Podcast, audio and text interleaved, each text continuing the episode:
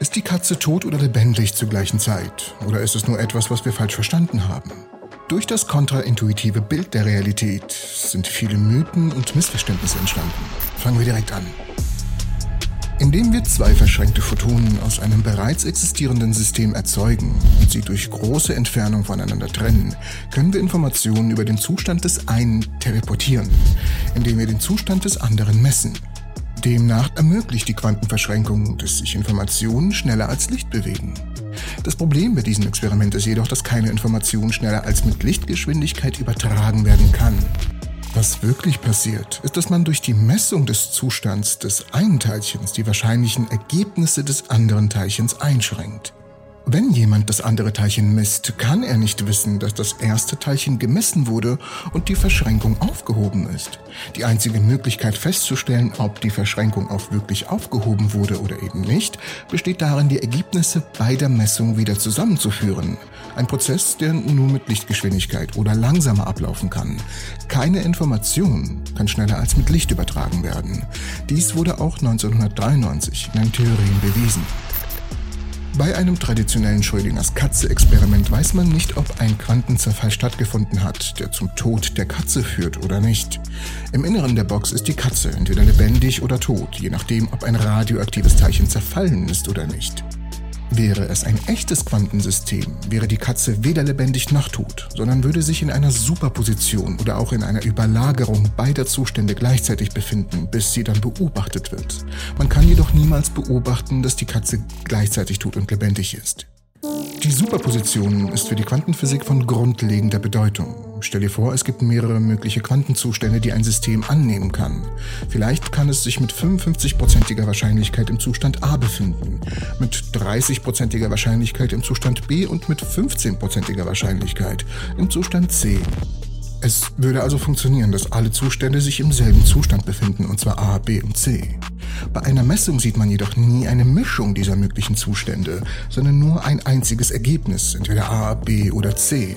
Und dabei muss man wissen, dass halt Superpositionen oder Überlagerungen unglaublich nützlich sind als rechnerische Zwischenschritte, um die möglichen Ergebnisse und deren Wahrscheinlichkeiten zu bestimmen.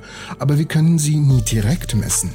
Außerdem gelten Superpositionen nicht für alle messbaren Größen gleichermaßen, da man Superpositionen von Impulsen, aber nicht von Positionen haben kann oder umgekehrt.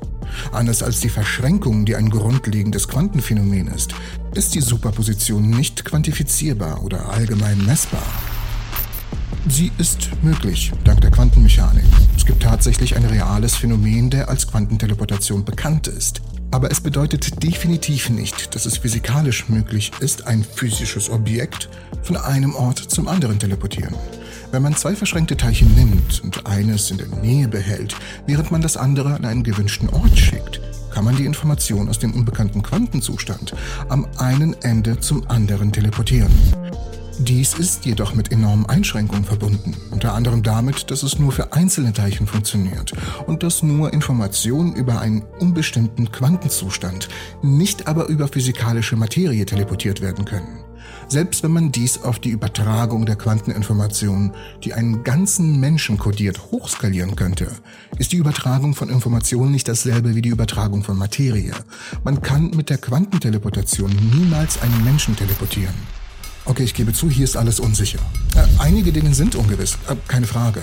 Aber viele Dinge sind in einem Quantenuniversum extrem gut definiert und bekannt. Nimmt man zum Beispiel ein Elektron, so kann man Folgendes nicht wissen. Seine Position und seinen Impuls oder seinen Drehimpuls in mehreren zueinander senkrechten Richtungen. Aber einige Dinge über das Elektron kann man genau wissen.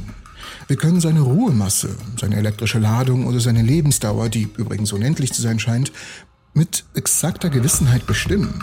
Die einzigen Dinge, die in der Quantenphysik ungewiss sind, sind Paare von physikalischen Größen, die in einer bestimmten Beziehung zueinander stehen. Das sind Paare von konjugierten Variablen. Deshalb gibt es Unschärfebeziehungen zwischen Energie und Zeit, Spannung und freier Ladung oder Drehimpuls und Drehlage. Obwohl viele Mengenpaare eine inhärente Unschärfe zwischen ihnen aufweisen, sind viele Mengen dennoch genau bekannt. Jedes Teilchen der gleichen Art hat die gleiche Masse, könnte man zwei identische Teilchen wie Protonen oder zwei Elektronen auf eine absolut exakte Waage stellen, hätten sie immer genau dieselbe Masse wie das andere Teilchen. Das liegt aber nur daran, dass Protonen und Elektronen stabile Teilchen mit unendlicher Lebensdauer sind. Nimmt man stattdessen instabile Teilchen, die nach kurzer Zeit sofort zerfallen, wie zum Beispiel Topquarks oder zwei Higgs-Bosonen, und legt sie dann auf eine ganz genaue Waage oder Skala, erhält man nicht die gleichen Werte. Das liegt daran, dass zwischen Energie und Zeit eine inhärente Ungewissenheit besteht, wie wir in dem letzten Punkt bereits besprochen haben. Wenn ein Teilchen nur eine begrenzte Zeit lebt, dann besteht eine Ungewissheit in Bezug auf die Energiemenge und damit aus mc im Quadrat die Ruhmasse, die das Teilchen hat. In der Teilchenphysik nennen die Forscher dies die Breite eines Teilchens und es kann dazu führen, dass die Masse eines Teilchens um bis zu ein paar Prozent unsicher ist. Einstein selbst lehnte die Quantenmechanik ab. Stimmt, dass Einstein ein berühmtes Zitat darüber hatte, dass Gott nicht mit dem Universum würfelt, aber gegen eine fundamentale Zufälligkeit, die der Quantenmechanik innewohnt, zu argumentieren. Und darum ging es in dem Kontext des Zitats ist ein Argument darüber, wie die Quantenmechanik zu interpretieren ist und kein Argument gegen die Quantenmechanik selbst. Es ist nichts falsch daran, wenn wir alle unsere bevorzugte Quanteninterpretation wählen. In der Physik geht es nur darum, was man in diesem Universum vorhersagen, beobachten und messen kann. In der Quantenphysik gibt es jedoch mehrere Möglichkeiten, sich vorzustellen, was in der Quantenebene vor sich geht, die alle gleichermaßen mit Experimenten übereinstimmen. Die Realität kann eine Reihe von Quantenwellenfunktionen sein, die sofort kollabieren, wenn eine Messung vorgenommen wird. Was damit übrigens gemeint ist, könnt ihr hier in diesem Video nachschlagen. Unbedingt anschauen und dann sofort wieder zurückkommen, sonst werde ich wütend. Sie kann aber auch eine unendliche Anzahl möglicher Welten ermöglichen, die den möglichen Ergebnissen entsprechen, wobei wir nur einen möglichen Weg einschlagen. Macht bitte kein Trinkspiel draus, wie oft ich möglich gesagt habe. Doch wenn wir anfangen, eine Interpretation der anderen vorzuziehen, lernen wir nichts, außer vielleicht unsere eigenen menschlichen Vorurteile. Es ist besser zu lernen, was wir unter verschiedenen Bedingungen beobachten und messen können, was physikalisch real ist, als eine Interpretation zu bevorzugen, die überhaupt keinen experimentellen Vorteil gegenüber einer anderen hat.